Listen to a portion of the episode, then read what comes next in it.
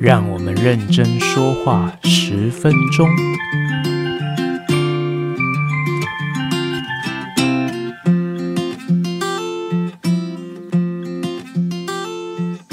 大家好，我是吉米师，欢迎回到我们的频道。好，那今天的认真说话十分钟要开启一个新的系列哈，我们最近要来谈谈酸碱化学。好，那今天这一集呢，最主要会分成两个部分来跟大家呃说明一下酸碱化学的什么呢？好，第一个部分我们会来谈一下高中会提到的三种酸碱的定义。那第二个部分呢，则是呃，在选修化学里面很常提到的一个专有名词，叫做共轭酸碱对。好，那首先呢，酸碱的定义啊，在高中有提到三个部分哦。那第一种叫做阿瑞尼斯的酸碱定义，这个部分呢，在高一的必修化学里面就已经学过喽。好，那这个也是我们从国中接触理化、接触酸碱一开始最原始、最直观的酸碱定义。那阿瑞尼斯的酸。是什么呢？哦，它指的是在水溶液的环境中可以解离出氢离子者，哦，我们就称之为阿瑞尼斯的酸。那在水溶液之中呢，可以解离出氢氧根离子者，哦，我们就称之为是阿瑞尼斯的碱。好，那这两个呢是比较直观的，你一定要能够解离出 H 正才叫做酸，一定要解离出 OH 负才叫做碱。好，那这样的一个定义呢，有时候又被称之为是一种绝对的酸碱定义。好，那有绝对的就有相对的哈。那我们在选修化学里面，第一个会碰到的新的酸碱定义就是。布伦斯特洛瑞的酸碱定义。好，那所谓的布伦斯特洛瑞的酸碱定义呢，是一九二三年分别有两位科学家，也就是刚刚提到的布伦斯特以及洛瑞两位科学家提出来，以氢离子，也就是质子为讨论的核心所定定的一种酸碱定义。好，那。这个定义呢，它就相较于阿瑞尼斯的酸碱定义来说，它是一种相对的酸碱定义。好，为什么会是这样讲？哈，首先我们来了解一下定义的本身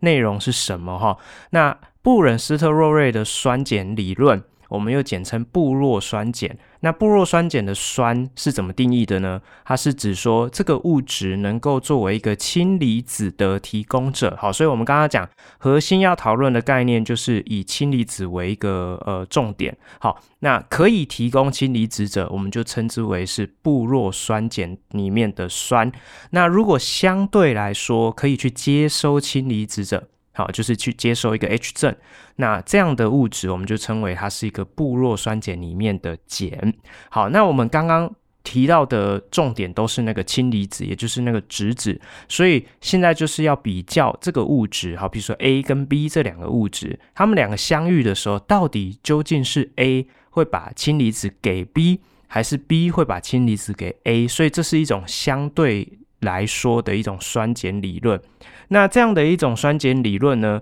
呃，比较容易去讨论呃酸碱的相对强弱关系。那在我们呃选修化学的世界里面，这也是一个学习的重点之一。好，那刚刚讲的这个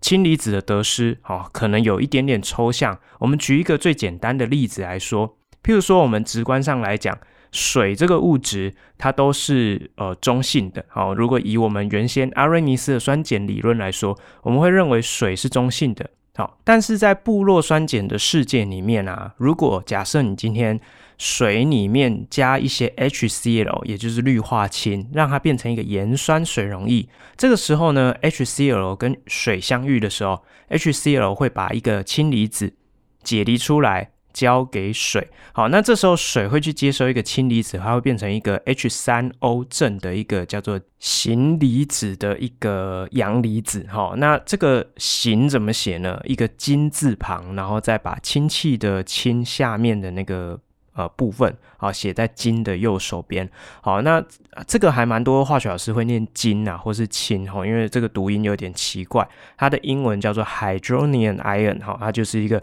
H3O 正哦的一个阳离子。好，那你可以把它视为它就是水去接收一个氢离子，它会变成一个角锥形的一个呃分子结构。好，它这样的一个阳离子的结构。好，那它的。呃，路易斯结构画起来会有一点像氨分子，好，那但是它就是一个呃带正一价的阳离子。好，所以我们再回到刚刚讲的这个例子哈，如果今天是一个盐酸水溶液，HCl 会提供个氢离子给水。好，那这时候我们回到布洛酸碱的定义里面，HCl 是不是作为一个氢离子的提供者，它就作为布洛的酸。那水在里面去接收一个氢离子，它就当做是一个布洛的碱。好，那但是呢，我们刚刚提到布洛酸碱理论呢，是一个相对的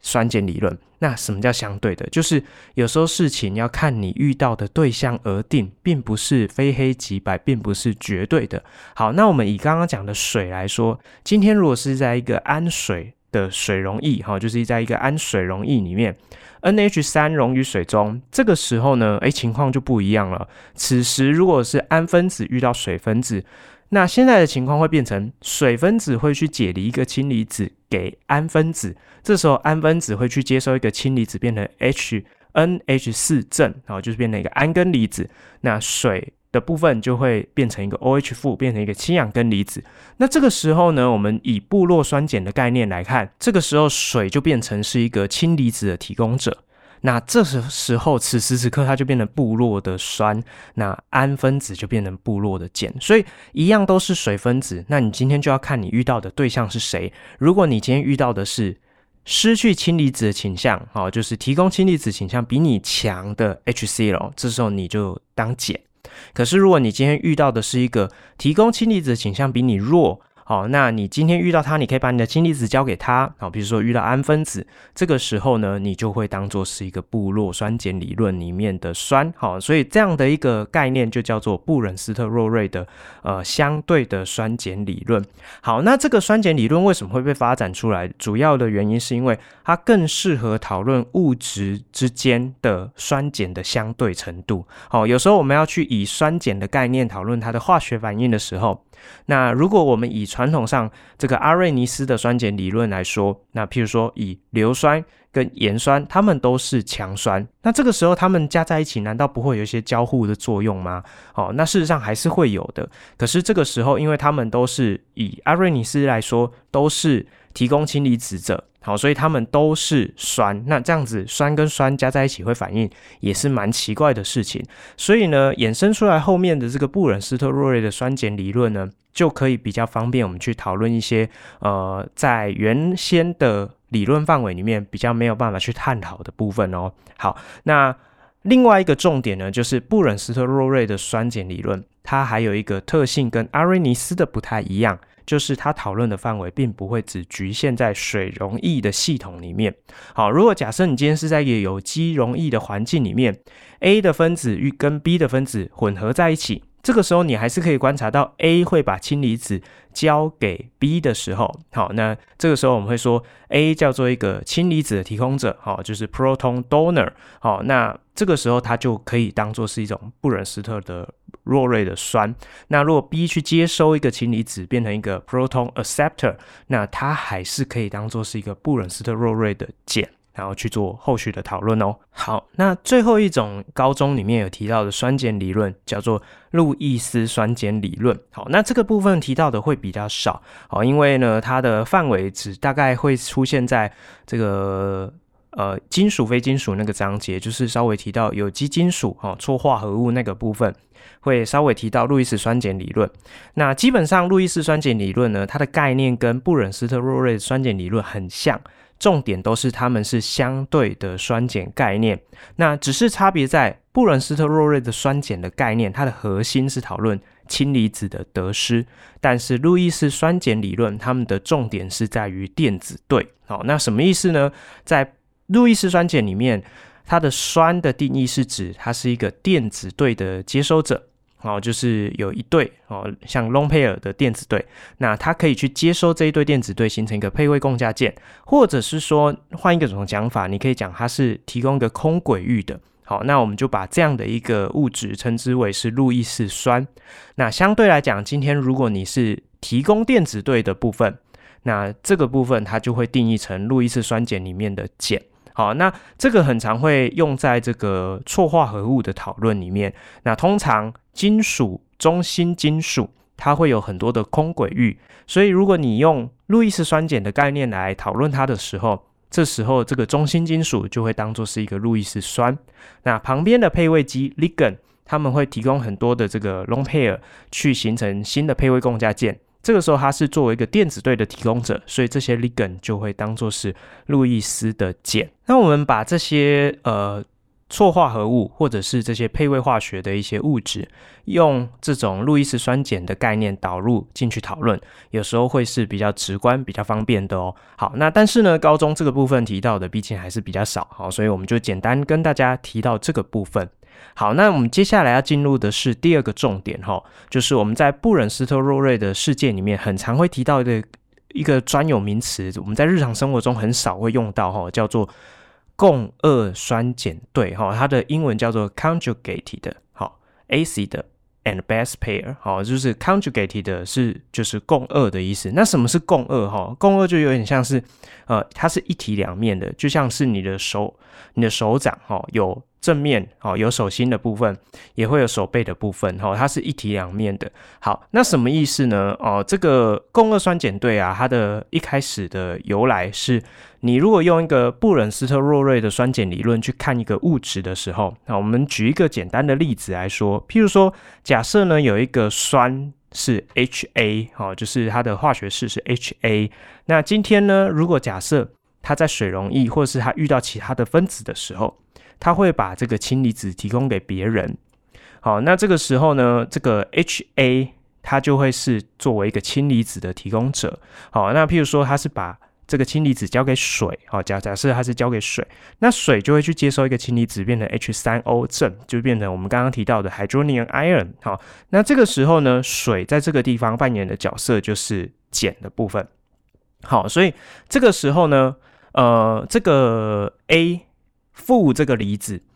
如果你今天以逆反应来看的时候，哈，就是我们以正反应跟逆反应来看，HA 加上水会变成呃 H3O 正加上 A 负这个离子。好，那这个时候在往右边反应的时候呢，HA 当做是呃布伦斯特洛瑞的酸，水当做是呃布洛的碱。好，可是如果假设你今天以逆反应来看，哦，今天如果从产物回到反应物的部分就会是 H 三 O 正加上 A 负这个离子往左边走，它就回到 HA 加上 H2O 的部分。诶，这个时候你就会发现到说，诶，这个 A 负这个阴离子，它在这里扮演的角色就是一个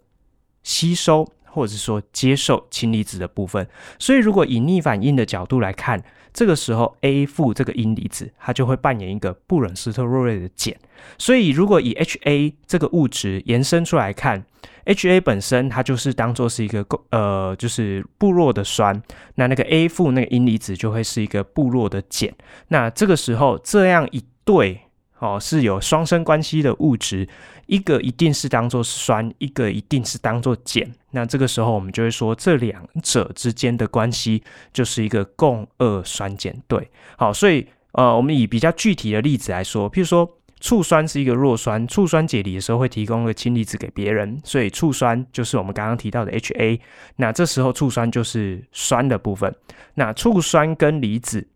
它逆反应的时候可以去接受一个氢离子，它就会是一个呃碱的部分，就会是一个布伦斯特洛瑞的碱的部分。所以醋酸分子跟醋酸根离子就是一对共二酸碱对。相对来说，今天如果是氨分子。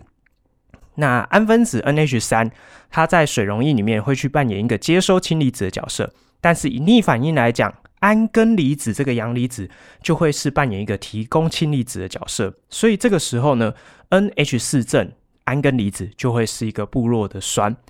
，NH3 氨分子就会是一个部落的碱。那这时候这两者的关系，也就是称为一个共二酸碱对。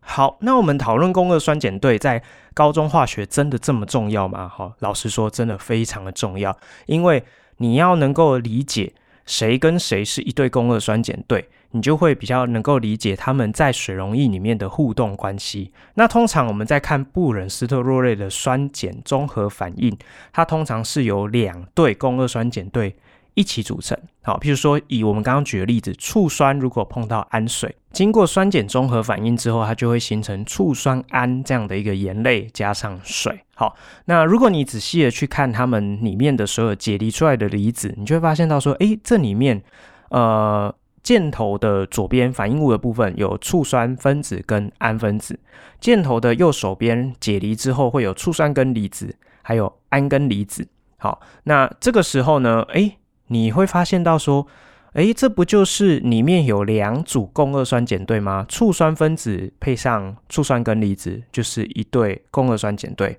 那氨分子配上氨根离子，也是一对共二酸碱对。所以我们在讨论布伦斯特洛瑞的酸碱中和反应的时候，其实它就是有两组共二酸碱对，好，看是谁提供氢离子给谁。好，那我们在高中的考试或者是我们的学习重点里面，很常会用来判断，呃，它的酸碱的强弱趋势。好，譬如说题目可能会告诉你说，诶，下面这个反应，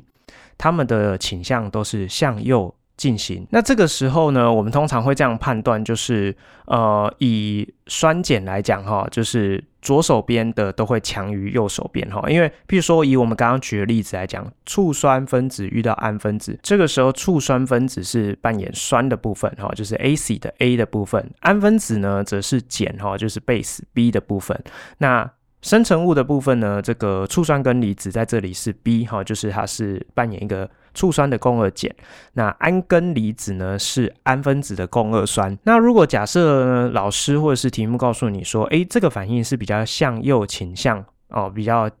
呃为主要的反应趋势来讲的话，那就表示说反应会比较向右进行，会是比较多的。所以这时候如果你以呃，反应物的酸，也就是醋酸分子，跟生成物的酸，也就是这个铵根离子来比较的话，这两个的酸度大小就会是醋酸分子会强于铵根离子。好，那。这样的一个比较方式，就可以帮助我们去厘清，诶，如果今天有好几组不同的呃这个酸碱中和反应，那在这些反应的趋势的测定之下，如果我们发现反应是比较倾向于向右，或者是比较倾向于向左，我们就可以帮助我们去厘清一个序列的酸碱的强弱啊。大小顺序，好，就是酸是谁最酸，其次是谁，然后最弱的是谁，我们就可以去做出这样的判断。那碱其实也是以此类推，这样去判断。好，好，那再来呢？如果假设你今天建立起这样的一个共二酸碱对的概念之后，会更有助于我们今天后续的学习。譬如说，后面的酸碱呢，会提到一些盐类的水解啦，或者是酸碱中和完之后的结果啦。哦，那我们过去传统上。在呃高一甚至是国中理化的时候，很少会遇到那种诶酸碱中和完竟然水溶液并并不是中性的例子哈，因为我们以前都是只有讨论到强酸跟强碱的反应。那在高二开始的选修化学，我们就会开始提到一些弱酸碱的反应会加到我们讨论里面。那这个时候呢，就会有很多。不一样的状况会产生，所以如果你今天要学习后面的酸碱化学，你就必须要把这样呃不弱酸碱的理论建立起来，把共轭酸碱对的概念建立起来，就会更有助于你后续的理解跟学习哦。好，那我们今天的这个认真说话十分钟就跟大家聊到这边，下次再见，拜拜。